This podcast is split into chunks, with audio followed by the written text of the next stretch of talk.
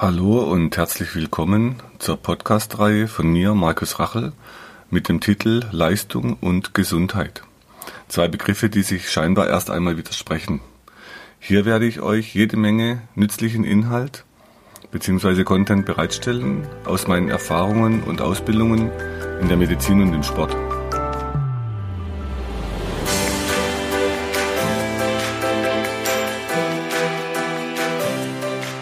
In der heutigen Folge geht es um Operationen. Wieso gibt es heute so viele Operationen?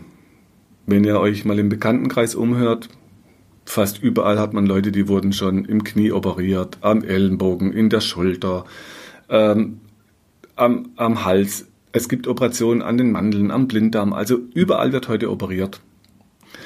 Und es scheint im Moment so, dass das halt die Lösung ist, wenn es um Probleme geht. Wenn man nach Ursachen guckt, warum man operieren muss, also bei Unfällen, bei einem akuten Unfall, wie schon in früheren Episoden auch erwähnt, manchmal muss man halt operieren, da gibt es dann keine Diskussion.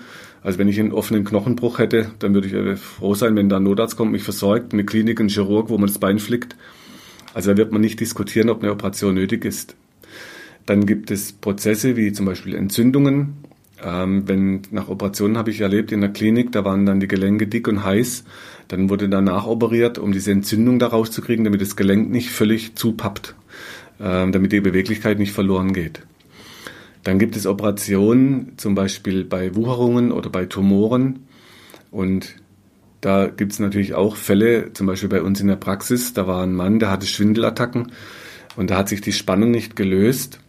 Und in so einem Fall war für mich klar, okay, wenn die Spannung nicht loslässt und er hat Schwindelattacken, da kann was anderes hinterstecken. Nur der war bis dato noch nicht beim Arzt. Ich habe dann darauf bestanden, dass er in ärztliche Betreuung sich begibt. Und da hat man tatsächlich nach langem, nachdem auch die Frau im Boot war, ähm, einen Tumor im Gehirn gefunden, ein sogenanntes Glioblastom. Und der wurde natürlich dort operiert. Also es gibt halt einfach Dinge, die müssen sein. Und da bin ich der Letzte, wo dann sagt, nein, keine Operation. Allerdings muss man auch sagen, es gibt dann zum Beispiel Vorgaben, ähm, es gibt in letzter Zeit immer wieder Berichte, es gibt Bücher, Fernsehsendungen, zum Beispiel im WDR war die Story, da ging es äh, so Berichte um Operieren und Abkassieren, also wo überall operiert wird, wie oft operiert wird heutzutage. Und was dann Vorgaben von Verwaltungen sind, die jetzt halt Zahlen im Blick haben, damit Kliniken produktiv laufen. Aber das heißt ja nicht, dass es zum Wohle vom Patient sein muss, sondern in diesem Fall halt zum Wohl der Klinik und dass sie überlebt. Es gibt Operationen zum Beispiel, wenn man Wunden hat, also großflächige Wunden, zum Beispiel wenn ihr euch großflächige Verbrennungen zuzieht, dann macht es Sinn, dass man eben operiert und Haut transplantiert. Ähm, also auch da machen Operationen Sinn. Es gibt Operationen zum Beispiel, um Erfahrungen zu sammeln. Also wenn jemand ähm, Oberarzt werden will oder ähm, Doktortitel braucht, in bestimmten Richtungen muss man halt so und so viele Operationen nachweisen, damit man dann den nächsten Schritt gehen darf. Es gibt Bücher auf dem Markt. Ähm, eines heißt zum Beispiel, was Ärzte Ihnen nicht erzählen, von einer Lynn McTaggart. Die ist Journalistin und die hat zum Beispiel recherchiert, wieso haben Arztfrauen die wenigsten Gebärmutterentfernungen. Es gibt mehrere Möglichkeiten. Entweder sind diese Frauen die gesündesten Frauen, die es gibt, oder Ärzte haben den besten Riecher, um gesunde Frauen zu heiraten, oder es sind andere Dinge im Spiel. Also auch da gibt es Literatur, die kritisch mit solchen ähm, Vorgehen am Patienten umgeht. Es gibt zum Beispiel, wenn Menschen sehr leiden müssen. Also ich habe Patienten, die leiden seit Jahren an Schmerzen in der Hüfte, haben aber irgendwie Angst vor der Hüftoperation, vor einer künstlichen Hüfte. Mag sein, dass es aus Erzählungen von Bekannten oder weil sie gesehen haben, dass nach einer Operation halt auch noch Probleme auftreten, Mag sein, dass das der Grund war für diese Menschen zu sagen, nein, für mich kommt die Operation nicht in Frage.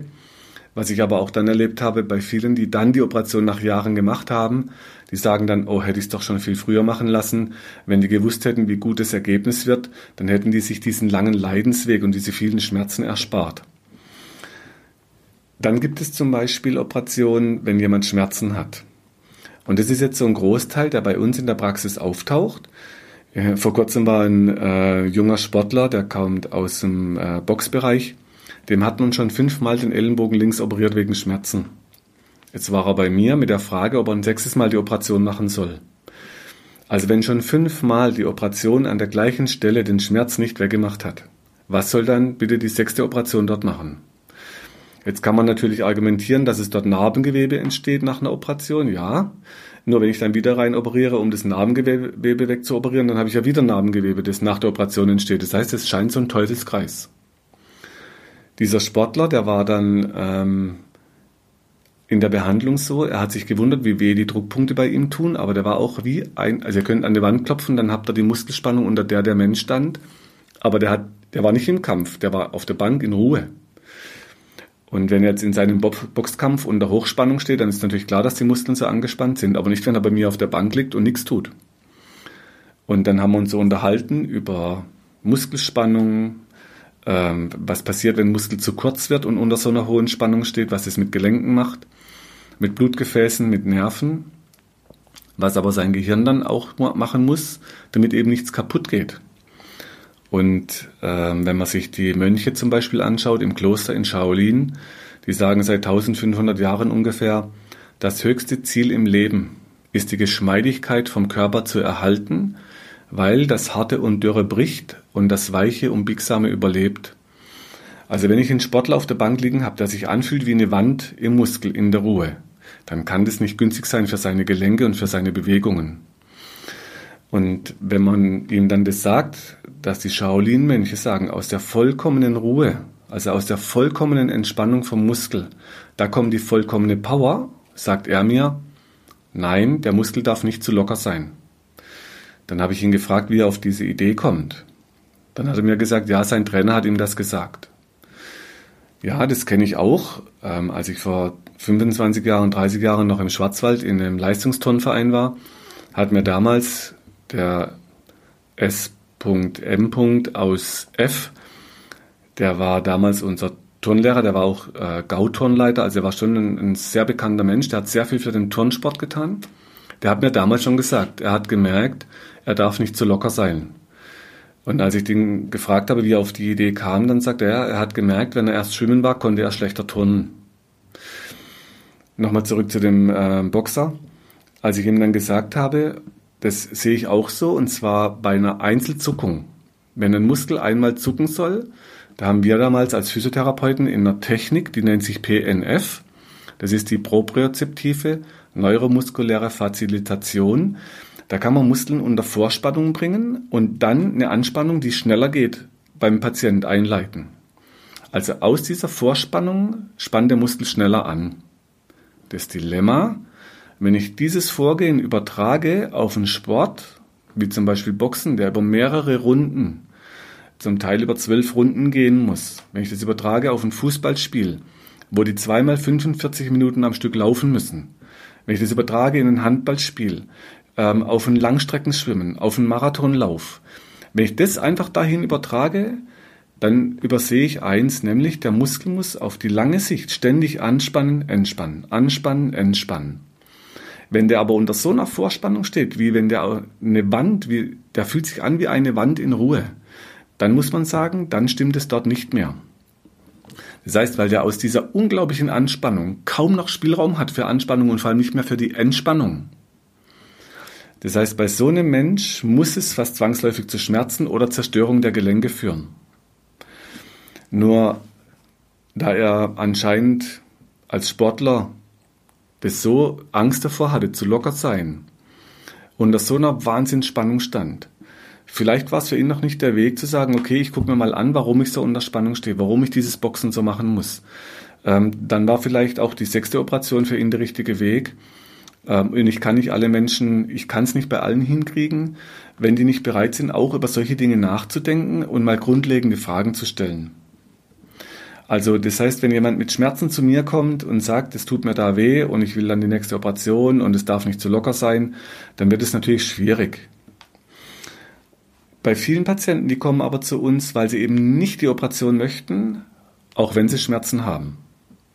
Und dann geht es immer wieder um Fragen, zum Beispiel am Ellenbogen, beim Tennisarm, muss ich die Operation machen? Es geht immer wieder um die Frage bei Karpaltunnelsyndromen, wenn die Finger taub werden, wenn die Finger wehtun, wenn was aus der Hand fällt. Ähm, es gibt immer wieder die Fragen bei Knieschmerzen. Muss ich den Meniskus operieren lassen? Muss ich es an der Kniescheibe? ähm, muss ich mir die Sehne, muss ich mir die Kniescheibe ver versetzen lassen, weil sie nicht im Gleitlager läuft. Es gibt bei der Schulter immer wieder die Frage, muss ich die Operation machen, wenn ich hier Schulterschmerzen habe, wenn es nach oben geht? Bei, bei vielen Schmerzen, die auftreten, ist für uns natürlich immer wieder wichtig, auch abzuklären, hat die Struktur einen Schaden? Also bei Kopfschmerzen zum Beispiel immer wieder auch die Frage, könnte da ein Schlaganfall dahinter stecken, könnte ein Tumor dahinter stecken. Muss man heute immer dran denken, weil immer mehr Menschen auch immer mehr in jungen Jahren mit solchen Problemen belastet sind. Das heißt, man darf da nicht so tun, wie wenn Schmerz nie was Ernstes wäre. Okay, aber wenn ich jetzt Patienten habe, die Schmerzen haben und keine Operation möchten, dann hat man eben über die Möglichkeit am Muskel, wenn diese hohe Spannung die wir tasten können. Wenn diese Muskelspannung dann loslässt und dadurch der Druck vom Nerv wegkommt und der Druck vom Blutgefäß und der Druck vom Gelenk, dann hat unser Gehirn tatsächlich die Chance, dass dann auch Schmerz wieder besser wird. Aber meistens wird halt erstmal die Beweglichkeit wieder besser und dann geht der Schmerz zurück. Und damit müssen unsere Patienten auch klarkommen, dass nicht einfach ein Schmerz weggemacht wird, sondern dass halt erstmal die Beweglichkeit besser wird und dann oft der Schmerz auf eine längere Sicht auch manchmal erst weggeht, oft zum Glück auch sehr schnell. Jetzt, wenn man diese Operation als Fragestellung hat, es können ja auch zum Beispiel sein, das heißt, ich habe Verschleißerkrankungen. Also muss ich jetzt ein Gelenk mit Verschleiß operieren lassen, ja oder nein? Wenn man sich unsere Patienten anschaut, die haben oft dann Bilder, manchmal gibt es so in einem Verlauf von einem Jahr, zwei Jahren, drei Jahren, mehrere Kernspind- oder Röntgenbilder, weil das schwankt manchmal so. Also manchmal ist es dann besser, manchmal wieder schlechter, dann wieder besser, so dass dann ab und an mal so ein Bild kommt. Ich hatte gerade einen Patienten, der war die Frage, ob man das Knie operieren muss. Und zwar das linke Knie. Und er hatte einen Meniskusschaden am Knie. Und dann war er schon mal operiert an diesem Knie. Und jetzt war die Frage, äh, man hat ein Jahr vorher ein Bild gemacht und zwar halt Arthrose, also die war schon ziemlich fortgeschritten. Und jetzt hat man halt gesagt, er muss jetzt halt nochmal operieren. Und dann war er drei, vier Mal bei mir und hat mir erzählt, das Knie wurde schon besser. Trotz dem schlechten Bild. Das heißt, was ich natürlich nicht hinkriege, dass das Gelenk plötzlich da drinnen besser wird. Ich kann nur außenrum die Muskelspannung lösen, dass über diesen Spannungsverlust im Muskel, von der viel zu hohen Ruhespannung, wenn ein bisschen Spannung runtergeht Richtung kindliche Muskelspannung, wo ihr als Kinder hattet, da konntet ihr gut laufen, ihr konntet klettern, ihr konntet springen und hattet keine Schmerzen. Das heißt, damals waren die Muskeln noch locker. Also wenn man es hinkriegt, dass der Muskel seine Spannung loslässt, dann kommt der Druck von diesem Gelenk weg. Und dann hat er gesagt, jetzt hat er ein Bild gebracht, ein ganz aktuelles. Jetzt war das aber plötzlich schlechter wie ein Jahr vorher. Das heißt, es gab eine Verschlimmerung im Gelenk. Also hat der Arzt gesagt, er muss jetzt operieren. Dann konnte ich dem Patienten sagen, jetzt haben wir aber Glück gehabt. Und zwar, dass sein Gefühl am Knie vor dem Bild da war. Weil sein Gefühl hat ja gesagt, es wird schon besser. Und nach nicht vielen Behandlungen. Also kann man daran sehen, es ist nicht allein der Schaden im Bild sichtbar schuld, dass er diesen Schmerz hat, sondern es kommt noch irgendwas dazu, was dann zu diesem Schmerz führt. Wenn man ihn jetzt konsequent weiter behandelt, dann kann es natürlich sein, dass das Bild trotzdem erstmal noch schlechter wird. Wenn der Muskel immer lockerer wird und er anders mit seinen Gelenken umgeht und die langsam wieder in Bewegung kommen, dass sie wieder ernährt werden, dann gibt es manchmal im Gelenk so einen Abbremsprozess. Das heißt, es wird erstmal weniger Verschleiß und dann gibt es manchmal sogar Phasen, wo es anfängt wieder zu regenerieren. Auch da muss man natürlich fairerweise immer sagen, es kommt auf den Schaden an, es kommt auf die, das Ausmaß von so einer Verschleißerkrankung an. Also man kann nicht einfach sagen, Lehrer von mir, die haben gesagt, Verschleiß gibt es nicht. Also man sieht es ja auf den Bildern, die Veränderungen. Ähm, und trotzdem gibt es noch was anderes außer dieser Veränderung. Und sonst wäre es auch nicht möglich bei Verschleißerkrankungen oder wenn Schultern so ähm, Arthrosen haben oder die Sehnen. Gibt manchmal so Supraspinatus-Sehnen, die verschleißen bis kurz vorm Sehnenabriss. Sonst wäre es ja nicht möglich, diesen Menschen Verbesserung zu verschaffen, weil die Muskelspannung bei uns in der Behandlung loslässt. Also auch dort kann der Schaden entlastet werden, wenn die Muskelspannung, die dort dran rumzieht, loslässt. Oder der Muskel loslässt, der halt in diese Struktur reinzieht, zum Beispiel in die Supraspinatus-Sehne, die diese Verschleißerscheinung zeigt. Auch hier gibt es keine Wunderbehandlung, es gibt halt Konsequenz, es gibt ähm, Erfahrungsmedizin, die uns ganz viele Bahnen vorgibt. für die Ellenbogen, für die Schultern, für die Knie. Und die kommen aus der Kiefer- und Kaumuskulatur. Die kommen in der chinesischen Medizin, nennt man die dann halt Gallenblasenmeridian, man nennt den Magenmeridian, Dreierwärmer. Das heißt, es gibt halt Bahnen, die aus dem Kiefer sogar dort schon in die Arme und Beine ziehen. Also unsere Leitlinien kommen von ganz anderen Stellen wie von der Stelle, die verschleißt, die den Verschleiß zeigt und die halt normalerweise dann operiert wird. Manchmal lohnt es sich, wenn man so Verschleißerkrankungen anguckt oder ähm, so starke Veränderungen an den Gelenken, dass man eine Mischlösung wählt. Wenn man sagt, okay, der Verschleiß ist so weit fortgeschritten, dass es tatsächlich kurz vor der Gelenksauswechslung steht oder von einem ganz schweren Bandscheibenschaden, dann ist es so, wenn wir die Muskeln behandeln, dass die Spannung sinkt.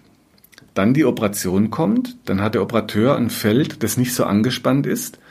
Das heißt, Muskeln, die lockerer sind wie vorher, die die Durchblutung besser durchlassen. Also ist dann weniger Zug auf dem OP-Gebiet und es ist eine bessere Durchblutung dort, sodass dann die Regeneration auch schneller gehen kann am OP-Gebiet. Und dann behandeln wir manchmal danach konsequent natürlich nicht genau die Stelle, sondern die Muskeln, die dahin führen zu der Stelle, die operiert wurde.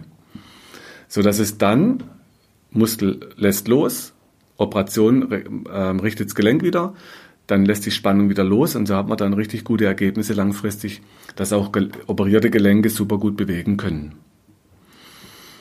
Okay, also Verschleißerkrankungen, die ähm, kann man manchmal behandeln ohne Operation, das kriegen wir manchmal hin, manchmal braucht man die Operation oder diese Mischung. Dann ist es so, wenn wir jetzt ähm, weiter gucken, die, es gibt zum Beispiel ähm, einen Zeitgeist. Ein Zeitgeist bei uns scheint so, dass eine Operation, die scheint manchmal sogar hip, oh, ich habe auch eine Operation, dann kann man mitreden, dann hat man da richtig was. Ähm, also man kann sagen, ich hatte da wirklich was, das wurde sogar operiert oder man musste das operieren. Also das ist dann sowas, dass man mitreden kann. Ähm, man mag es natürlich niemand unterstellen, dass er das unbedingt braucht. Allerdings, es gibt so Untersuchungen mit sozialem Gewinn, äh, soziale Anerkennung. Also es gibt vielleicht Patienten, die sagen dann, oh super, jetzt habe ich da auch eine Operation, das war was ganz Schlimmes. Also man, man hat was, wo man was erzählen kann. Ich möchte das niemand unterstellen. Ähm, ich habe Patienten erlebt, die haben ja tatsächlich in der Behandlung gesagt, ich muss jetzt aufhören mit der Behandlung, mir geht es zu gut, ich möchte eine Frührente beantragen. Das gibt solche Fälle, aber ich habe das so selten gehört. Meistens erlebe ich in der Praxis, die Patienten stehen im Leid, die sind froh, wenn irgendwas besser wird und die brauchen sicher keine soziale Anerkennung. Nur wenn das halt meine Erklärungsmodelle sind, wenn es nicht besser wird, dann will ich halt dem Patienten sagen, du brauchst ja deinen Schmerz für die soziale Anerkennung, weil es ich halt nicht hinkriege. Also da bin ich inzwischen sehr vorsichtig mit solchen Äußerungen und der Zeitgeist, den man hat im jetzigen Jahrhundert, jetzt ist halt die Zeit der Operationen. Der Eckhard von Hirschhausen, das ist ein Arzt, der auch Comedy macht. Der hat sicher einen guten Hintergrund, das ist ein studierter Arzt, da kann also keiner sagen, das ist gar kein richtiger Arzt. Der sagt inzwischen öffentlich, man wird in 50 Jahren darüber lachen, was wir heute tun. Wir erleben im Moment einen Rückzug bei den Bandscheibenoperationen. Noch vor 10, 15 Jahren wurden fast alle an der Bandscheibe operiert. Dann hat man gemerkt, es gibt viele Patienten, die brauchen eine zweite, dritte, vierte, achte Operation am Rücken. Erst unten in der Lendenwirbelsäule, dann später oben in der Halswirbelsäule. Dann hat man es auf die Narben geschoben, dass die Narbe schuld wäre, dass es nicht besser wird im Rücken. Das heißt, man hatte nie die Not, das System zu hinterfragen oder die grundlegende Idee an der Bandscheibe zu hinterfragen. Dann gab es Untersuchungen, dass von 100 Patienten haben 30 einen Bandscheibenvorfall, aber die spüren gar nichts. Dann gab es Patienten, die hatten massivste Bandscheibenvorfälle, aber keinerlei Probleme. Da habe ich mal einen behandelt, der hatte ein bisschen taub unter seiner Kniescheibe links. Dann die Bilder haben massive Bandscheibenvorfälle im Rücken gezeigt, drei Stück unten in der Lendenwirbelsäule. Dann habe ich ihn gefragt, ob er nie Rückenschmerzen hatte. Oder sagt er, nee, er hat nie was gespürt. Das erste Mal, als er in so ein Loch reingetreten ist, wurde es unter der Kniescheibe links taub. Dann hat man das Bild gemacht und hat diese massiven Bandscheibenvorfälle entdeckt. Das heißt, was der Patient berichtet an Schmerz, passt oft nicht zu dem, was das Bild an der Bandscheibe zeigt. Also ging man irgendwann dazu über und hat weniger Operationen durchgeführt. Heute gibt es ähm, in Leverkusen zum Beispiel im Klinikum da hatte ich eine Audienz beim Professor Bastian, der hat mir die ganze Klinik gezeigt, der hat mich seinen Chefärzten vorgestellt, weil der inzwischen interessante Vorträge zur Operation hält und nicht Operationen. Und er sagt, Herr Rachel, es gibt heute noch eine Indikation für die Bandscheiben-OP. Das ist der akute Notfall. Heißt, ihr habt eine akute Blasen- oder Darmlähmung. Dann heißt das Operation. Bei Schmerzen, tauber Unterschenkel, äh, Peroneuslähmung, scheint heute keine Indikation mehr für eine Bandscheiben-OP. Was noch vor zehn Jahren geheißen hat, man muss. Das heißt, der Zeitgeist hat sich verändert, weil man neue Erkenntnisse gewinnt. Dummerweise müssen erstmal 50, 100.000, eine Million, was weiß ich, wie viele Millionen Menschen im Rücken operiert werden, bis man zu dieser Erkenntnis kommt. Das ist jetzt das Drama. Irgendwie muss man Erkenntnisse ja gewinnen. Aber ich bin froh, dass es nicht in meinem Rücken ausgetragen wurde, dass ich nicht im Rücken operiert wurde. Bei meinen Diagnosen, so wie es mir damals ging, die Verläufe, die ich bei Patienten daraus sehe, ich habe Patienten, die sind das dritte Mal im Rücken operiert, die wurden versteift im Rücken, das ist mir erspart geblieben, weil ich die Chance hatte, über andere Dinge nachzudenken und andere Wege zu gehen. War manchmal anstrengend, aber hat sich gelohnt, so dass ich heute schmerzfrei bin, beweglich und keine Operation im Rücken habe. Okay, ähm, also dieser Zeitgeist. Wenn ihr jetzt zum Beispiel noch 100 Jahre zurückschaut, wenn ihr früher Rückenschmerzen hattet, Kopfschmerzen, Blähungen, ähm, eine Gallenkolik, was war damals Stand der Dinge? Das war halt der Aderlass. Also was hat man gemacht? Das war damals die ärztliche Kunst. Es gab halt den Aderlass. Da hat man, was weiß ich, wie viele tausend Menschen über den Jordan geschickt, weil man die ausbluten lassen hat. Ähm, es gab Phasen davor, wo man alles, immer das, was man gerade konnte, hat man bei allen angewendet. Klar, irgendwie muss man es ja machen. Nur, es heißt für uns, es gibt keine Wahrheit. Also auch bei den Operationen, bei manchen wird man nicht diskutieren, bei vielen anderen kann man diskutieren und es wird kontrovers diskutiert sogar dass die Krankenkassen heute, das, ähm, die haben das Projekt Zweitmeinung gegründet, so dass man bei einem Rückenschmerz zwei, wenn einer sagt Operation, darf man zu einem zweiten gehen, also die gesetzlichen Krankenkassen, und die bezahlen euch eine zweite Meinung und dann sind 80 Prozent der Operationen vom OP-Tisch, weil es eine andere Meinung gibt. Und es sind alles ausgebildete Ärzte. Also, was ich damit sagen will, es gibt keine Wahrheit, es gibt unterschiedliche Denkideen, unterschiedliche Erfahrungen. Und unser Zeitgeist ist im Moment noch die Operation. Ähm, ich bin sehr zurückhaltend inzwischen für mich persönlich mit Operationen. Ich wäge dann schon ganz genau ab, auch bei meinen Jungs. Ähm, bei einem war mal die Frage, Operation ja, nein. Da war es eine akute Verletzung am Meniskus als Fußballspieler. Da war dann so, nachdem ich vier Ärzte gefragt hatte ähm, und die Studien kenne, dass eine Meniskusoperation nicht besser wegkommt ein Jahr später wie eine Nichtoperation. In vielen Fällen bei gleicher Diagnosestellung. Da war ich natürlich ganz, ganz zurückhaltend mit der Knie-OP, da war er erst ähm, 15 Jahre alt. Aber nachdem vier Ärzte das Gleiche sagten und vier Ärzte, okay, er will weiter Leistungssport, das war ihm wichtig, ähm, dann war klar, ich kann ihn vorher behandeln und dann kam tatsächlich die OP am Knie, dann haben wir nachbehandelt und er hat ein einwandfreies Ergebnis, der spielt wieder Fußball schmerzfrei. Also es ist so, man muss einfach genau gucken, wenn es um die Frage OP geht, ja oder nein, lasse ich es machen oder lasse ich es nicht machen. Und wir haben in Deutschland zum Glück noch keine Operationspflicht. Die Impfpflicht kommt gerade bei Masern. Das heißt, mal schauen, manchmal ist es halt gute Lobbyarbeit, manchmal ist es auch nötig. Das kann ich so nicht beurteilen. Ähm, aber für euch einfach bleibt kritisch, fragt nach, lest viel, lest pro, lest contra und bildet euch eure eigene Meinung zu den Themen. Im akuten Notfall ruft einen Notarzt, lasst euch operieren. Also die Operation ist nicht immer schlecht, nur oft braucht man sie auch nicht. Also der Zeitgeist entscheidet mit. Und was auch noch mitentscheidet, sind zum Beispiel die Ausbildungen von Fachleuten. Wenn ihr eine bestimmte Diagnose nehmt, es gibt, jetzt nehmen wir gerade nochmal die Meniskus-OP, es gab einfach, dass man sagt, ja, das ist halt der, der wissenschaftliche Standard und dann gibt es da ein ICD-10 und dann gibt es da bestimmte Standards, die man halt erfüllen muss. Das heißt, man muss dann gucken, was ist jetzt im Moment angesagt bei dem und dem akuten Fall. Man muss dann halt nochmal gucken, wenn die Fachleute eine bestimmte Ausbildung haben, dann haben andere Fachleute eine andere Ausbildung. Also wenn ich jetzt zum Beispiel Chirurgen nehme, dann ist halt der eine eher Chirurg für Magen-Darm, der andere ist Chirurg für die Hände, der andere ist Chirurg für Tumore. Also auch da gibt es ja ganz unterschiedliche Richtungen, die dann alle aber Operationen durchführen. Und selbst wenn man jetzt 100 Chirurgen nehmen würde, die machen ja dann wieder unterschiedliche Weiterbildungen, wenn die fertig sind als Facharzt. Also das heißt, auch das spielt eine Rolle, wenn eine Entscheidung fällt, Operation ja oder nein. Wenn man dann sagt, ja, aber der Arzt hat doch gesagt das, dann muss man gucken, ob er vielleicht nochmal einen anderen fragt, der noch was anderes sagt zum gleichen Thema. Und für viele Patienten scheint es so, dass es da halt keine Einigkeit gibt. Wie gesagt, ausgenommen der akute Unfall, offener Unterschenkelbruch, äh, da wird man sich ziemlich schnell einig sein, dass man da halt eine Operation durchführt. Okay, also wir haben gesehen, es gibt unterschiedlichste Ideen für eine Operation. Wir haben bei akuten Fällen oft keine Chance. Wir haben bei Schmerzen gute Chancen. Wenn die Frage im Raum steht, muss ich mich operieren lassen, ja oder nein? Wir behandeln die Muskeln so, dass die Spannung sinkt. Wir gucken nach euren Geschichten, die dahinter stecken. Das haben wir in der letzten Episode genauer erörtert, die dann wieder immer wieder zu Körperschmerzen führen können und die dann natürlich eine Operation an der Stelle als sinnlos erscheinen lassen, ähm, was sich dann manchmal zeigt, wenn man eine dritte, vierte, achte Operation an der gleichen Stelle durchführt, ohne dass sich das Ergebnis verändert.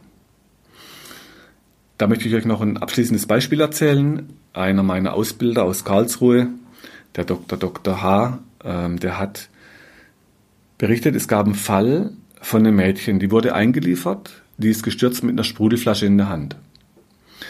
Jetzt hat man die operiert, weil die Scherben im Arm hatte. Dann hat nach der Operation, hat sich das entzündet, es hat geeitert, musste man also nachoperieren und hat nochmal Glasscherben in dem Arm gefunden. Okay. Dann hat sich's wieder entzündet, man hat wieder operiert und es ging mehrfach so und man hat dann irgendwann nochmal aufgemacht und man hatte den Arm gespalten bis zu den Faszien und immer wieder hat man noch Glasscherben in diesem Arm gefunden. Dann war das so, dieses Mädchen kam wohl zwischendurch einmal und war an der Wange verletzt, weil sie im Bad gestürzt ist. Und dann hat er erzählt, er war damals als Chirurg tätig und hat sich nicht gefragt, warum ein Knoten an der Wange aufgeht. Das heißt, dem Mädchen ging ein Knoten, ein Operationsknoten, eine Naht an der Wange auf. Und dann hat er gesagt, er wurde nicht stutzig. Ihm ist noch nie ein Knoten aufgegangen. Okay.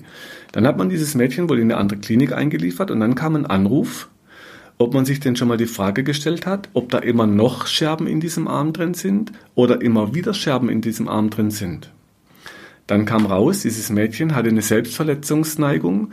Das heißt, die hatte ein Trauma, ein Psychotrauma erlebt. Also es war eine Traumapatientin. Und die haben dann so Selbstverletzungstendenzen. Da spüren die sich. Und das Spannende war, er sagt, er hat es nicht gemerkt, nicht mal als die Naht an der Wange aufging, dass da irgendwas nicht, irgendwas läuft da anders bei diesem Fall. Und so sind eben auch Ärzte halt nur Menschen, die ihre Ausbildungen haben, die ihre Denkideen haben. Und er hat dann später das Fach gewechselt. Er bildet heute aus und sagt, wenn er es nur schafft, dass jeder, den er ausbildet, ein Menschenleben rettet, dann hat er wahrscheinlich mehr Menschenleben gerettet, wie das, was er als Arzt machen konnte. Aber das sind dann so Beispiele, die mich immer wieder auch zum Nachdenken gebracht haben.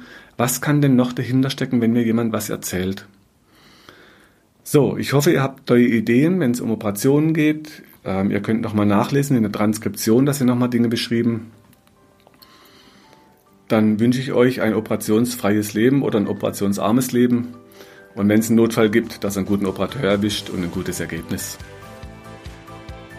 Wenn du meinst, dass dir diese Infos helfen oder du weitere Infos suchst, schau auf meiner Website unter www.muskel-gesundheit.de rein. Für Übungen schaut auf YouTube und hinterlasst mir, wenn ihr wollt, eine Bewertung. Falls ihr Fragen habt, schickt sie über die Webadresse äh, und die Mailadresse, die ihr dort findet. Bis zum nächsten Podcast. Herzlichst, euer Markus Rachel.